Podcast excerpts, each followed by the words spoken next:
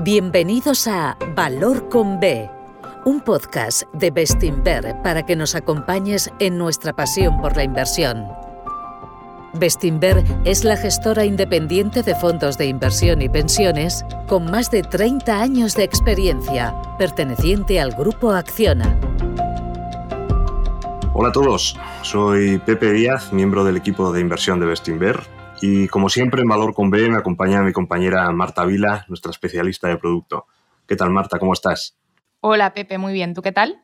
Muy bien también. Veo que para el episodio de hoy has traído un cómodo diván que voy a ocupar inmediatamente. Espero que imites bien el acento argentino porque hoy vamos a hablar de psicología, ¿no? Y vamos a hablar, vamos a atender una de las peticiones que nos han hecho nuestros oyentes, ¿no es así?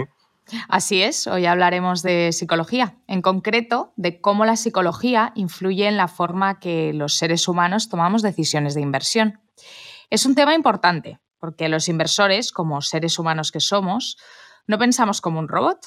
Nuestro cerebro utiliza inconscientemente atajos y filtros emocionales que permiten tomar decisiones con mucha velocidad, pero que, como veremos, nos apartan de la lógica y nos llevan a cometer errores. Hmm, vamos a dedicar a la psicología de la inversión dos episodios.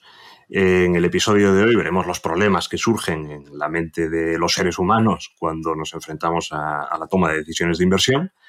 Y en el próximo nos centraremos en las soluciones para esos problemas. Eh, unos problemas que no queremos que parezcan cuestiones teóricas en las que solo piensan los académicos de, las universidades, porque son eh, desafíos reales, eh, cuestiones prácticas que, que forman parte del día a día de cualquier inversor.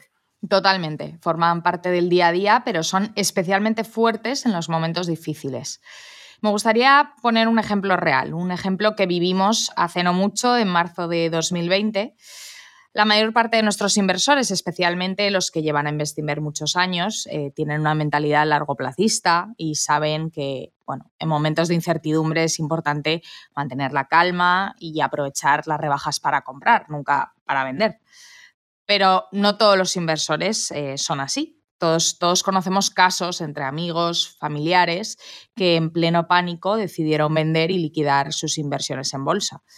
Yo misma hablando con, amigos, con gente joven que tiene un horizonte temporal largo y suficiente para poder recuperar la caída que produjo la, pandemia, les explicaba que pensar a, largo plazo, ¿no? que las empresas líderes y sin deuda tienen capacidad para recuperarse y salir más fuerte de la crisis, que las valoraciones estaban a niveles de derribo, pero a pesar de eso, algunos amigos míos le cogieron, bueno, pues miedo a la bolsa y vendieron justo en el mínimo. Sin entrar a hablar del comportamiento que han tenido nuestros fondos desde mínimos, el mercado ha tenido unas subidas muy importantes. Importantes, hablamos de cifras superiores al, al 50%. La mayor parte de los que vendieron se han perdido esta recuperación, ¿no? Y, y no lo han hecho por no ser gente inteligente, sino por, por, no pensar, por dejarse llevar por las emociones y por centrarse únicamente en el corto plazo. Mm, todos conocemos casos parecidos. Cada vez que llega el fin del mundo, cosa que en los mercados suele ocurrir con cierta frecuencia, como en, en el año 2000, en 2008, 2012, 2020, 2022 más recientemente, la psicología causa malas pasadas, unas malas pasadas que vamos a explicar en el episodio de hoy, pero que también crea oportunidades, ¿no? que estas vamos a verlas en el, próximo episodio. Pero antes de entrar en los problemas psicológicos de los inversores, em, si te parece, vamos a ver, vamos a definir qué es esto de la, de la em, psicología de inversión. ¿Te parece bien? Me parece perfecto. Vale, pues em, lo que siempre hemos llamado eh, psicología de la inversión, por lo menos los que tenemos alguna cana, hoy se llama finanzas del comportamiento o behavioral finance, que seguro que nuestros oyentes lo han oído por ahí. Las finanzas del comportamiento son una rama de la economía conductual. Y la economía conductual se diferencia de la economía, digamos, tradicional, porque introduce aspectos psicológicos o emocionales en sus modelos para entender y prever el comportamiento de los actores económicos. O dicho de otra forma, la economía conductual trata a los actores económicos como seres humanos, no como robots que, decía antes Marta.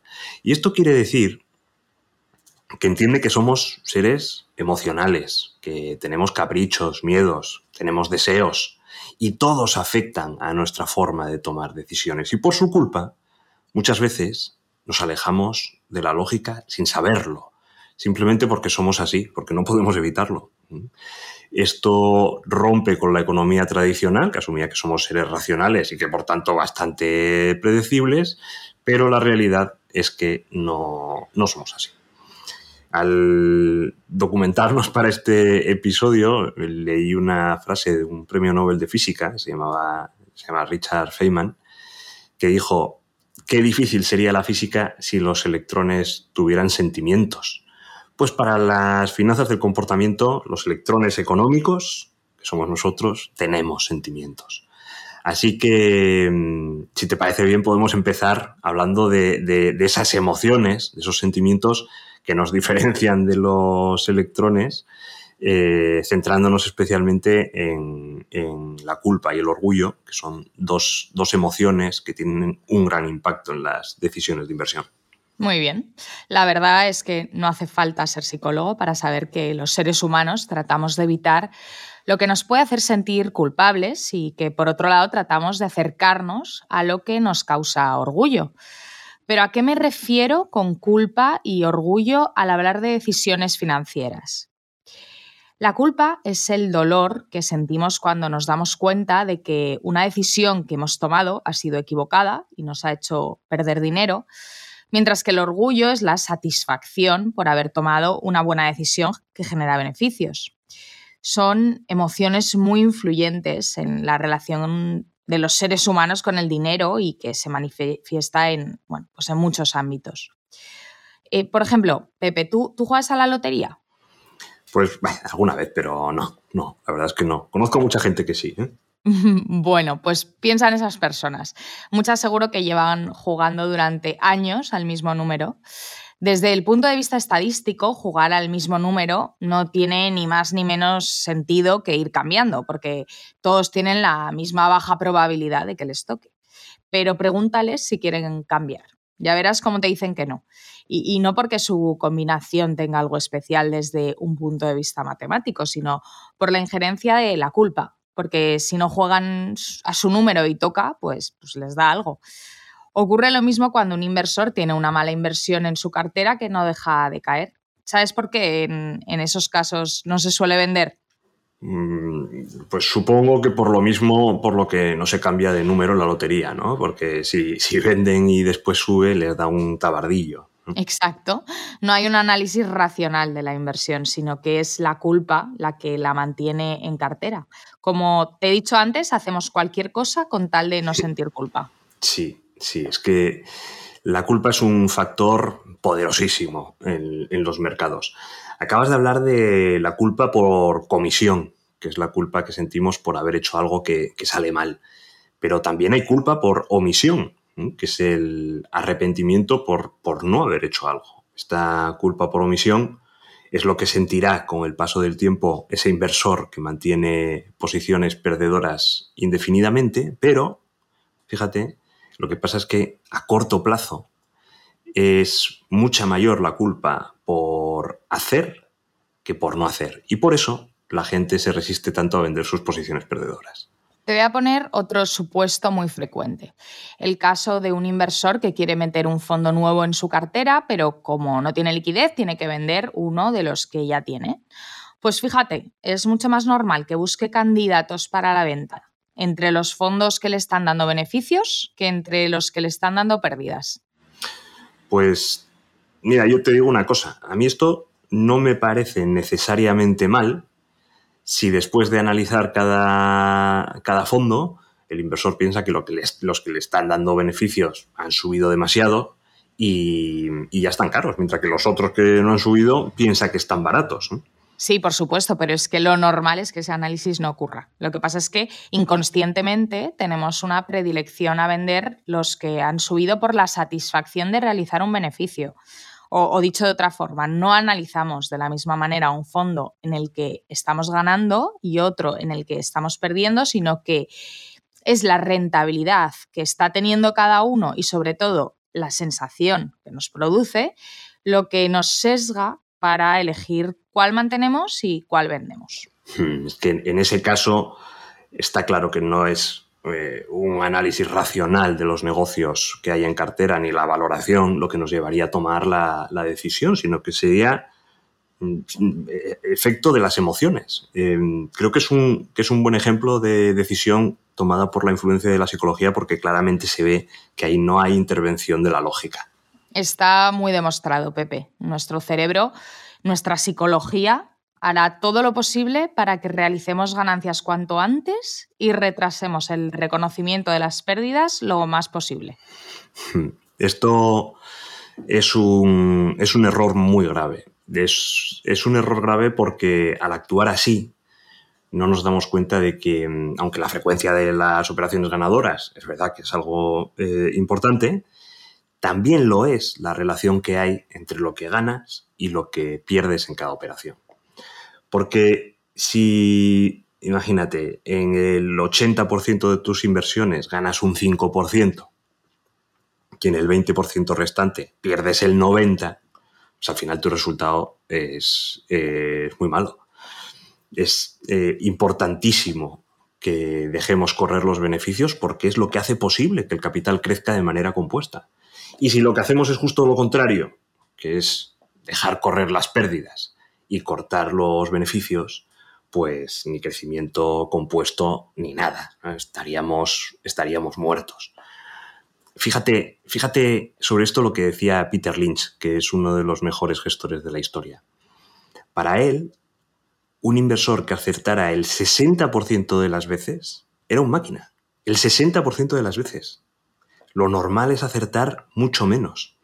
Así que lo que, lo que nos dice Lynch con esto es que debemos centrarnos en la tasa de ganancias, no en la tasa de aciertos, que son cosas totalmente distintas. Pues déjame dar un dato más sobre la culpa que, me ha parecido fascinante. En un estudio se ha analizado lo que sienten los inversores cuando una de sus posiciones sufre una pérdida significativa. Me refiero ahora a posiciones en acciones, no en fondos, ¿vale? ¿De qué factor dirías que depende la culpa que provoca una mala operación? Pues entiendo que del tamaño de la pérdida, ¿no? Que a más pérdida, más culpa. Pues no. en este estudio se compararon pérdidas similares, pero con una diferencia. La mitad estaban generadas por una mala noticia de las propias compañías y que solo les afectaba a ellas. Y la otra la otra mitad estaban causadas por una mala noticia macroeconómica que afectaba más o menos a todas las empresas. Y, sabes qué? Los resultados, los resultados demostraron que, que, sufrimos una culpa mayor cuando la pérdida está causada por malas noticias propias de la compañía que si es por una mala noticia macro. Esto es muy curioso. ¿Y esto por qué crees que es o por qué es? Bueno, porque la mala noticia macro la consideramos algo que estaba fuera de nuestro control. Sin embargo, si es por un problema de nuestra empresa, nos sentimos los, los principales responsables. Así que para evitar la culpa, los inversores al final tendemos a mantener en cartera compañías que van mal por problemas propios, mientras que no dudamos en vender si las pérdidas son causadas por el entorno, porque bueno, nos sentimos menos culpables. Sí, pues no conocía este estudio, Marta. Lo que sí sabía es que mm, estamos los seres humanos más predispuestos a asumir riesgos con el dinero que hemos ganado que con el dinero que hemos aportado inicialmente. Es verdad que los dos son igualmente nuestros, pero como perder las ganancias en el peor de los casos nos deja igual que como estábamos, no nos deja números rojos, pues nos importa menos. Hay como, como si hubiera menos, menos apego emocional en ese capital. Pero esto es totalmente ilógico porque si mal perdemos las ganancias ya me dirás para qué, para qué invertimos. Y según he leído, y esto es otro ejemplo muy significativo, muchos chicos estadounidenses que recibieron ayudas del gobierno norteamericano se las fundieron comprando las criptos más chusqueras, porque realmente les daba exactamente igual perder ese dinero. Así que lo, que lo que hicieron fue jugárselo a ver si daban, si daban un pelotazo y se quedaban con los beneficios. O sea, que tú fíjate hasta qué punto es importante entender la psicología de las finanzas y, en qué cosas llega a influir. Es increíble esto. Pues hay un estudio entre los hábitos de los apostadores de carreras de caballos que está muy relacionado con lo que acabas de decir. Eh, en concreto, se analizó el tipo de apuestas que hacían a lo largo del día y se descubrió que en las últimas carreras de la jornada se disparaba el número de las que iban a favor de los caballos menos favoritos, es decir, esos que se pagan 15 a 1 o 20 a 1, porque lo más probable es que ya no vayan a ganar. O sea que las apuestas chicharreras, por así decirlo, van aumentando a medida que se acerca el final del día, ¿no? Exacto. Y los apostadores que las hacían eran esos que habían tenido un día muy bueno, entonces se apostaban una parte de las ganancias para dar el pelotazo final con las ganancias a las que, como, como has dicho, tenían poco apego. O las realizaban los jugadores que habían tenido un día horrible y necesitaban dar pues, un pelotazo igualmente para recuperar. Es decir, esos que necesitaban reducir su pérdida y, lo hacían apostando a algo que casi seguro producirá mayores pérdidas. es brutal esto. Es em, que el apego emocional a tu dinero o que el signo de los últimos resultados influya más que el perfil de rentabilidad y riesgo de una inversión, a mí es, es algo que dice muchas cosas del cerebro humano. ¿no? Sí, y la culpa y el orgullo son factores importantísimos. Pero no son los únicos el ego también es muy importante, sobre todo cuando se vuelve excesivo y nos lleva a un exceso de confianza. Es que el ego desmedido posiblemente sea lo más destructivo que tiene el ser humano. Y claro, sus, consecuencias también se notan en los mercados. Y si me permites, para explicar esto voy a contar lo que mi experiencia personal es la manifestación del ego más habitual y dañina que he visto en mi carrera. Y me refiero a la fijación de las creencias. ¿Cómo funciona esto? Imagínate que estoy en la oficina leyendo un artículo o que simplemente le estoy dando vueltas a la cabeza por lo que sea. Y de repente se me ocurre una idea de inversión. Mi idea, la idea. Esta empresa es eh, buenísima, está tirada de barata, hay que comprar. Pues como soy un inversor serio, o eso es lo que quiere creer mi ego, me pongo a analizar, trato de buscar toda la información posible y voy descubriendo muchas piezas de información que confirman mi idea. Me gustan, ¿eh? les doy credibilidad, les doy mucho valor, están en lo cierto. Pero otras, en cambio, me contradicen y eso me molesta, ¿eh? me desagrada, rompen mi narrativa. ¿Y sabes lo que hace mi cerebro si no lo controlo y es mi ego ¿Quién lo controla? mi cerebro y el de todos, ¿eh? Pues mira, a esa pieza de información discordante las ignora, las rechaza, las olvida, les da menos valor del que merecen, porque el ego no puede soportar la información discordante que desafía sus creencias. Esto nos ocurre a todos y es peligrosísimo para un inversor. Primero, porque si ignoras la, información que te dice que estás equivocado, tu confianza aumenta. Claro, nada te dice que te equivocas, te sientes muy seguro, ¿verdad? Segundo, porque con esto has alterado eh, tu proceso lógico. Ya no es la información la que te lleva a la conclusión, sino que es la conclusión la que te lleva a la información. Esto es brutal. Tercero, porque al final lo que según el ego le da valor a la información no es su velocidad, sino el grado de conformidad que tiene con tu creencia previa. ¿Y qué pasa cuando todo esto ocurre? Pues que asumimos más riesgo, concentramos mucho capital en, esa idea, compramos más cuanto más cae sin replantearnos nada, ignoramos cualquier posibilidad de error y al final la pérdida que se produce es enorme. Y es que eh, las pérdidas que, sufrimos en ideas de alta convicción que nadie tenga ninguna duda, son las peores. Y por eso, y esto es un pequeño spoiler del, próximo episodio, creo que es un error grave cuando le preguntan a, un inversor, ¿qué acción de tu cartera crees que es la más arriesgada? Y responde, pues tal compañía. Y por eso es la que menos pesa en la cartera. Error. Esto es un error. ¿Y sabes por qué? Porque las posiciones más arriesgadas siempre son las que más peso tienen. Nuestro ego, nuestro ego dice que no, que en esas compañías tiene mucha más convicción, pero la realidad dice que sí, porque en esas, si nos equivocamos, estamos muertos.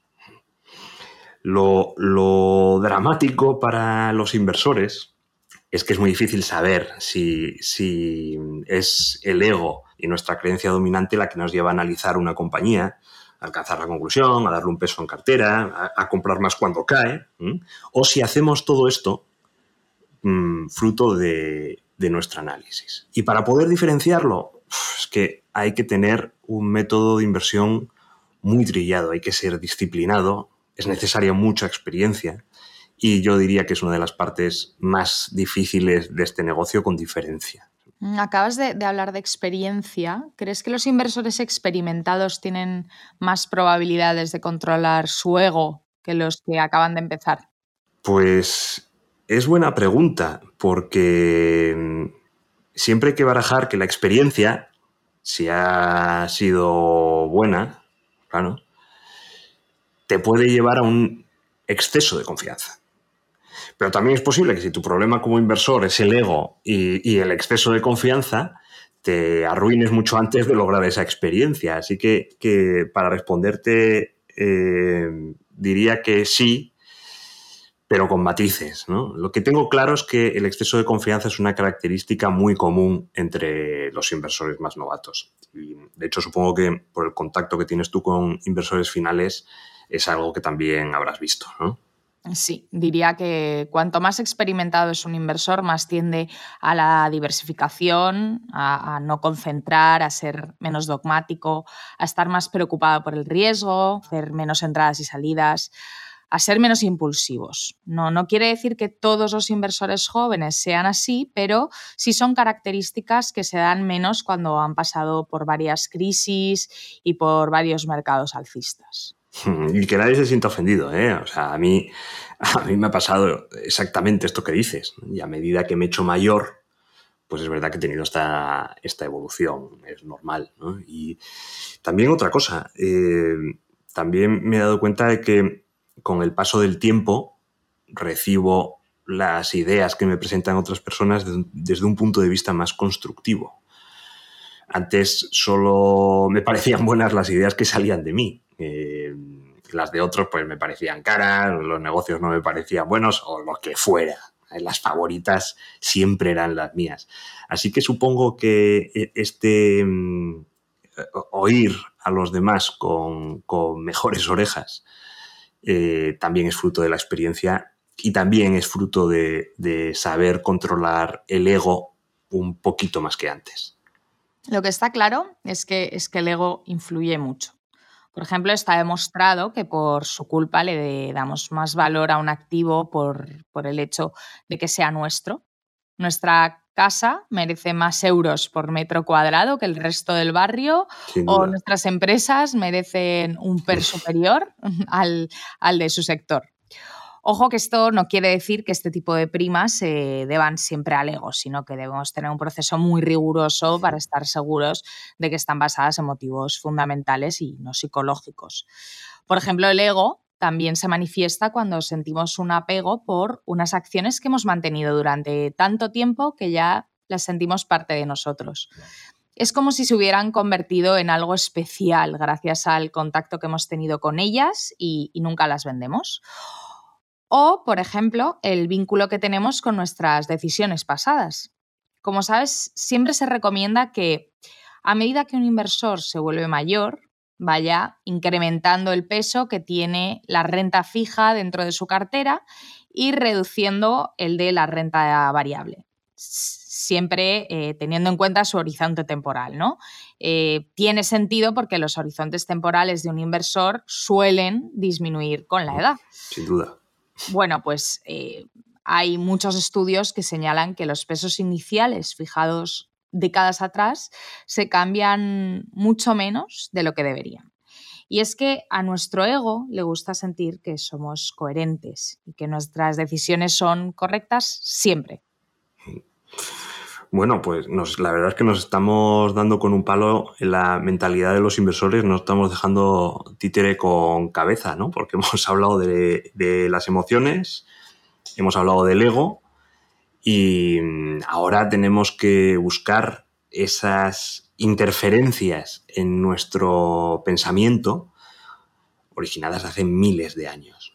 Vamos, a, vamos a ver cómo afecta nuestro instinto animal, nuestro instinto de supervivencia más básico, a la toma de las decisiones de inversión, porque también afecta.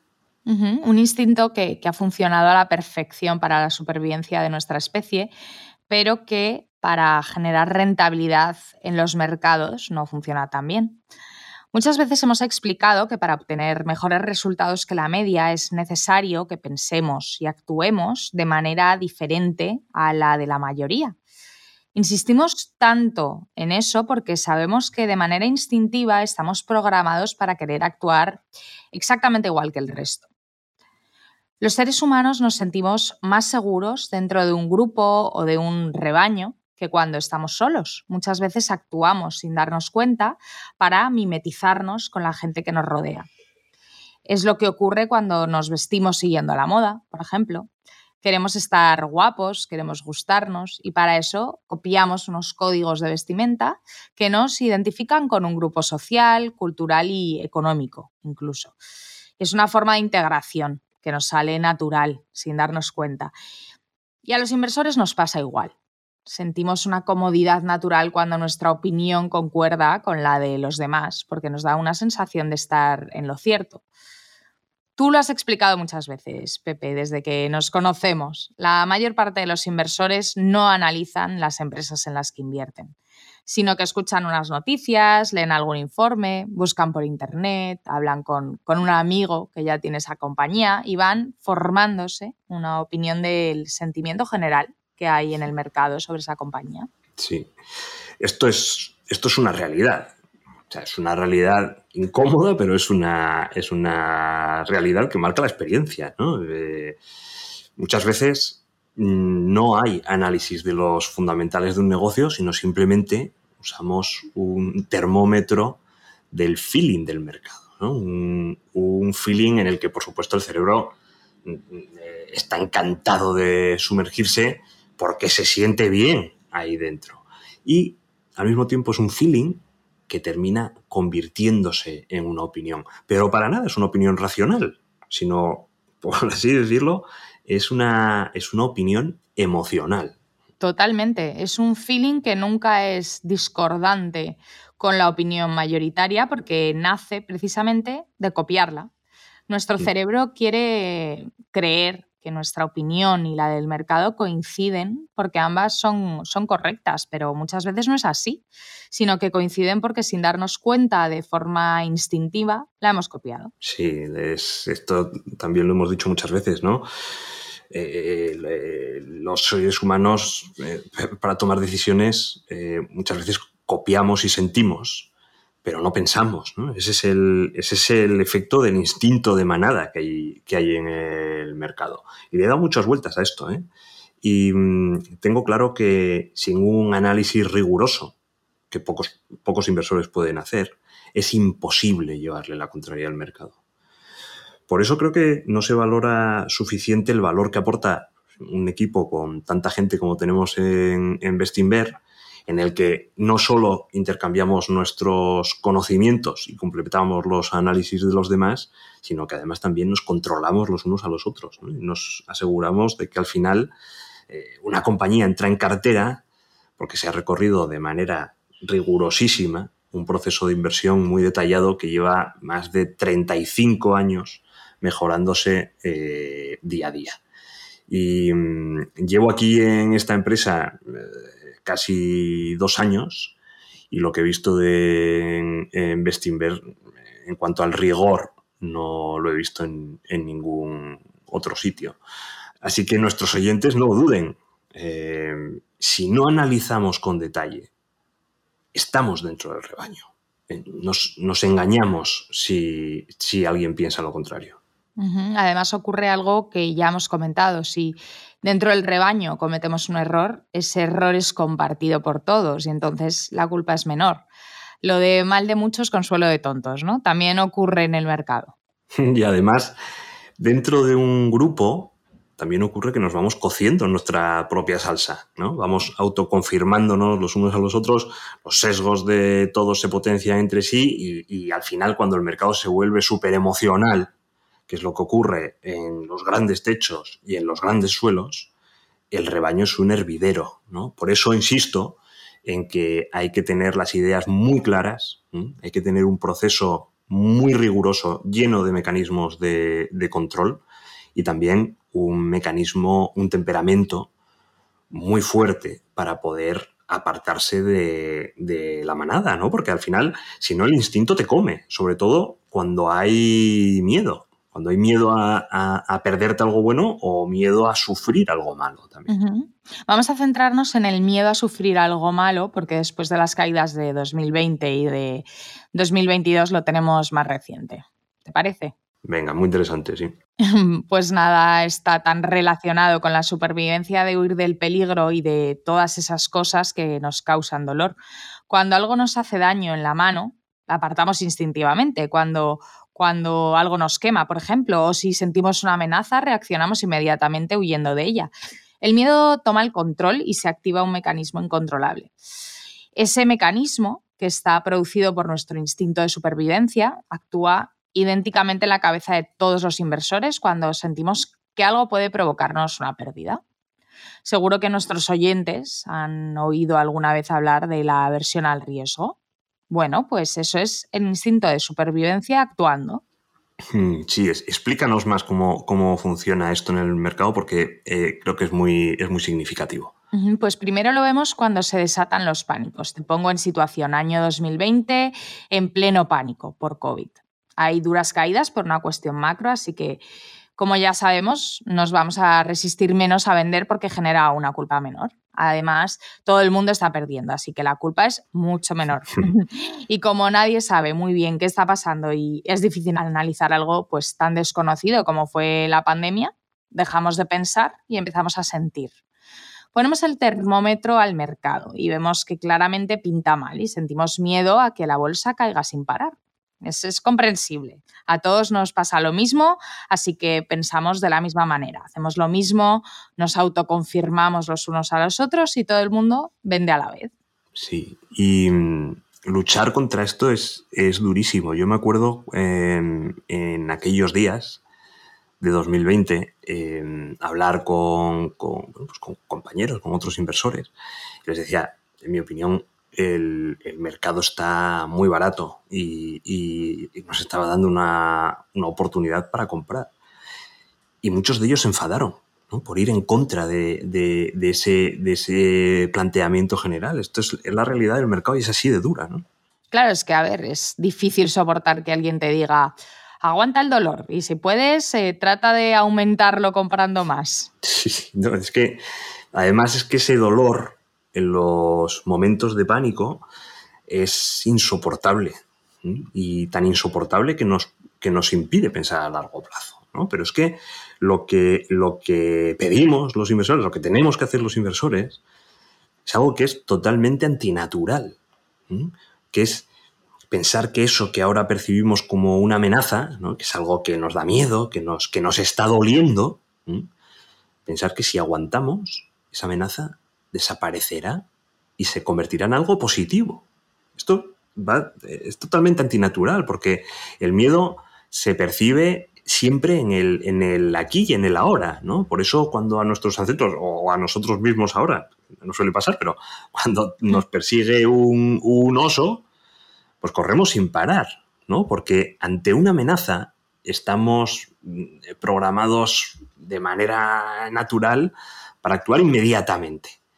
Así que al decir compra en los pánicos porque es cuando la bolsa se pone barata de verdad, que estamos luchando con fuerzas demasiado, demasiado poderosas. La, la realidad, la dura realidad, es que la combinación del efecto rebaño, el miedo al dolor y esta programación cortoplacista que tenemos todos de serie en el cerebro, eh, tiene un efecto demoledor en los inversores. Y creo que es imprescindible que todos nosotros tengamos claro cómo funciona este mecanismo, porque tarde o temprano mm, vamos a terminar enfrentándonos a él. Pues pasemos a analizar la última fuente de problemas, a los que nacen por el funcionamiento del cerebro. Vale, pues mira, muy, muy relacionado con el rebaño y con la programación cortoplacista, está la forma que nos imaginamos el futuro en esos momentos de estrés, ¿no? Como en los pánicos. esos, en esos momentos ya hemos dicho que el cerebro no piensa, básicamente siente. Y por eso es incapaz de percibir los procesos de cambio que siempre ocurren detrás de eso que es tan evidente. Y claro, si, no, si el cerebro no percibe el cambio, ¿cómo se va a imaginar el futuro? Pues se lo imagina exactamente igual que el presente. ¿no? ¿Cómo, nos imaginábamos en 2021? ¿Cómo nos imaginábamos en 2021 en el peor momento de 2022? Pues básicamente como 2022, pero a lo bestia, ¿no? De eso estamos hablando. El cerebro cuando, cuando detecta una amenaza no cree que el peligro va a pasar, sino que va a permanecer y por eso nos hace huir cuando se asusta. O todo lo contrario, ¿no? Cuando todo va bien y estamos encantados, pues el cerebro quiere ignorar las cosas que van mal, que, pueden ir mal. Es el clásico, venga, no seas aguafiestas. Pero cuando el cerebro se vuelve emocional y deja de pensar, como no percibe esos cambios que hay detrás de lo que tanto le gusta, cuando imagina el largo plazo, lo que hace es extrapolar la situación actual y se queda tan ancho. Y esta extrapolación es un fenómeno diario en los mercados. Te pongo otro, otro, otro ejemplo del, del, error por la forma de pensar del cerebro. A todos nos gusta eh, pensar que, la vida se organiza en cajones independientes, sobre todo lo relacionado con el dinero. ¿no? pensamos en nuestro patrimonio como un todo, sino que vamos parte a parte. Pues aquí el dinero de la hipoteca, aquí eh, los ahorros de los críos para la universidad, aquí el dinero para los gastos diarios, ¿no? Son todo cajoncitos y los examinamos uno a uno no pensamos de repente, las, inversiones para la universidad del niño han caído, ¿no? Pero no, no, valoramos el efecto conjunto. Y cuando llevamos esto al análisis de una cartera, una cartera de fondos o una cartera de acciones, ¿vale? Me da igual. Pues ocurre lo mismo. No pensamos en el todo, sino que vamos a las partes individuales. Si una acción va bien, pues nos alegramos mucho por esa acción. Que una acción va mal, pues nos da mucha rabia esa, esa, esa acción nos cuesta mucho pensar en el efecto conjunto que tienen en, la cartera. Así que aquí corremos el riesgo de que al ir uno a uno, por este efecto del cajoncito, es muy frecuente que las carteras terminan cargadas de empresas que se parecen mucho todas las unas a las otras. ¿Por qué? Pues porque no miramos el efecto del conjunto, ¿no? Así destrozamos la diversificación. Exacto, eso es, destrozamos la diversificación. Ahora, eh, eh, como dirían en la universidad, al, cerebro se le da muy bien estudiar el perfil de recompensa y riesgo de cada posición individualmente, queda mucho mejor que estudiar la correlación que hay entre los perfiles de recompensa-riesgo de todas las posiciones de una cartera, que esa es la clave de, de la diversificación. Así que, como ves, los seres humanos, por la forma que, tenemos, que tiene nuestro cerebro de funcionar, estamos programados para no diversificar correctamente. Aquí me gustaría decir que en Bestinver la diversificación y el equilibrio de las carteras son importantísimos. Por eso cuando explicamos una idea a nuestros inversores lo hacemos para mostrar nuestro proceso de inversión a través de un ejemplo, no para que compren esa empresa. Tengan en cuenta que en nuestros fondos cada compañía tiene una función y un peso que, tienen sentido dentro de la cartera y porque esa empresa está acompañada de otras con perfiles complementarios. Si los inversores nos copian solo algunas posiciones individuales, por ejemplo, pues no están comprendiendo el efecto total que para nosotros es clave. Sí, esta puntualización es muy importante, Marta. Gracias. ¿Y qué te parece si ahora mm, explicas el efecto que tiene la memoria, que es, muy interesante? muy bien. La, mayor parte de las personas creen que la memoria registra los hechos pasados para que los recordemos, pero esto es incorrecto. Lo, lo, que hace la memoria es grabar las sensaciones que nos produjeron esos hechos pasados y son esas sensaciones, esas emociones, lo que realmente recordamos. Cuando alguien dice, no quiero invertir en bolsa porque siempre pierdo, lo que recuerdan es la sensación desagradable que les produce la renta variable, no todos los errores que cometieron y que les llevaron a perder dinero. Sí, además que esos errores son precisamente los hechos que creen recordar, ¿verdad? Mm, sí, pero esos hechos no se registran o se registran de una forma tan eh, lejana que se pierden en la memoria. También está demostrado que dos empresas que nos producen la misma pérdida del 20%, el recuerdo, por ejemplo, es mucho más vivo si esta pérdida se ha producido a consecuencia de una caída vertical en un único día que si fue cayendo poco a poco a lo largo del año. Esto tiene un impacto tremendo porque si pensamos comprar para aprovechar las rebajas en los precios, nos va a resultar más difícil hacerlo en la que cayó de golpe porque parece más peligrosa que en la que cayó poco a poco. Sí, este es otro ejemplo de que el cerebro bajo presión no piensa, sino que siente, que es lo que llevamos diciendo en todo el episodio, porque eh, aquí, en este caso que comentas, eh, es el efecto de la memoria la que determina qué acción comprar, y no el, no el análisis de, los fundamentales de, la empresa. Así que otra vez volvemos a esas interferencias, ¿no? Vamos una y otra vez a lo mismo. Y otro ejemplo brutal se en las posiciones perdedoras que directamente olvidamos. Empresas que tenemos en cartera que han perdido el 99% y que ni pensamos que las tenemos. esto, es un, esto es un fenómeno repetidísimo. Mira, mi, mejor amigo tiene en su cartera personal eh, Vocento, que la compró en el año no sé, 2007, 2008 a 10, 12 euros por acción, que ahora están a 0,60 o 0,50. Y cuando habla, cuando hablamos de su cartera, pues empieza a hablar de posiciones y tal. Y al final dice, bueno, sí, y, el tema este de las bocetos, como que el tema de las bocetos, o sea, ahí tienes una pérdida del 99% y ni siquiera las considera. Esto es increíble porque, como para empezar, tiene una pérdida sustancial, pero es que además, si hacemos caso al cerebro y esa manía que tiene eh, por olvidar las mayores pérdidas y, y dejar languidecer las posiciones en la cartera, pues tendemos a pensar que nuestros resultados históricos son mejores de lo que realmente fueron. Esto es otro efecto impresionante. sí, no es que nos mintamos, sino que olvidamos lo que no queremos recordar. Y con esto, si quieres, puedes terminar explicando el efecto ancla, que también es muy interesante. Sí, Vale, pues em, el efecto ancla es otro error súper común que está causado por la necesidad que tiene el cerebro de tener referencias. Aquí me refiero a tener, o sea, a tener simplemente referencias, no referencias válidas, ¿vale? El cerebro solo quiere referencias. Y hay precios que tienen mucho capital emocional para el cerebro. Por ejemplo, el, precio al que hemos comprado una acción. Seguro que nuestros oyentes lo han oído alguna vez su efecto, porque ¿qué pasa con esto? Pues imaginémonos, eh, tenemos una acción que nos gusta, que va bien, que ha subido, y pensamos, puff, si vuelve al precio al que compré, compro más.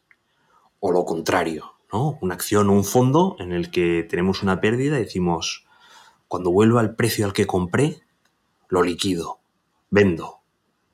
Pues aquí no estamos analizando los fundamentales, ¿no? sino que estamos tomando una decisión de compra o de venta en función de que el precio toque un nivel de referencia que hemos fijado en nuestra mente y que muy probablemente sea irrelevante respecto al, valor real que tiene, que tiene, la inversión.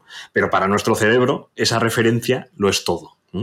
Y también ocurre en los chartistas que, miran gráficos y buscan soportes y resistencias en los que operar, sencillamente porque en el pasado el precio pues, estuvo rebotando en esos niveles varias veces. No, no hay un análisis de qué pasaba en la compañía para rebotar a esos precios. porque igual las condiciones ahora son totalmente distintas.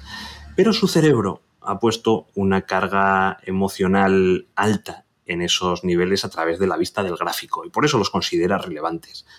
Nada que ver con la realidad de la inversión, pero el cerebro se, agarra a ellos, ¿no? O, también otro fenómeno que nos ha pasado a todos es, eh, imaginemos, tenemos una acción en cartera, termina el año a 100 euros y después de unos meses cae a 80 euros.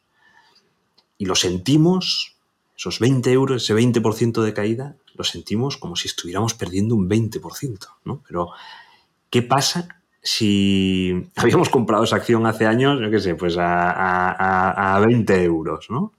Estaríamos multiplicando por 4, pero como nuestro cerebro usa siempre como referencia la última información que recibe, actúa como si estuviéramos perdiendo. Y vaya como escuece esa, esa caída, ¿verdad?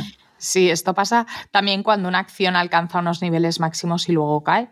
Muchos inversores piensan, cuando vuelva a los máximos, vendo. Y a lo mejor la tesis ha cambiado y deberían vender en ese instante, pero la referencia del precio máximo es demasiado poderosa y mantienen creyendo que el precio volverá a ella.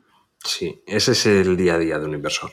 Bueno, pues con esto ya hemos terminado. Hemos elegido unos pocos sesgos, los que creemos más importantes, pero hay unos 180 registrados y creciendo, así que seguro que muchos de ustedes han, echado algunos de menos, pero seguro que también al oírnos se han visto reflejados en, en algunos errores. Sí, son errores que todos cometemos y que muchas veces se camuflan o se confunden con cosas que hacemos los inversores y que están bien, ¿no? Por ejemplo, cortar las pérdidas es algo bueno, pero si el análisis de la compañía y la valoración nos dicen aquí hay poco que ganar. En cambio, si vendemos sencillamente para dejar de sufrir, ¿no? porque esa, esa pérdida nos produce dolor, porque las emociones, el ego, el instinto de supervivencia no lo pueden soportar, pues cortar las pérdidas no sería bueno. ¿no? Ahí está la, complejidad de, de esta historia, porque al final lo importante de estudiar eh, la psicología de la inversión es que sirve para identificar situaciones en las que con mayor probabilidad estemos actuando de manera irracional sin darnos cuenta. Y es en esos momentos, eh, cuando se enciende la alarma, cuando se tiene que encender la alarma y tenemos que parar, tenemos que pensar y tenemos que frenar los instintos y esas emociones para no cometer errores. Eso es, pero de las soluciones trataremos en el próximo episodio. Perfecto. Nos despedimos hasta entonces. Muchísimas gracias, Pepe. Muy bien, gracias Marta, gracias a todos ustedes. Gracias por escucharnos. Volveremos pronto con otro episodio de Valor con B, un podcast de Bestinver. Hasta pronto.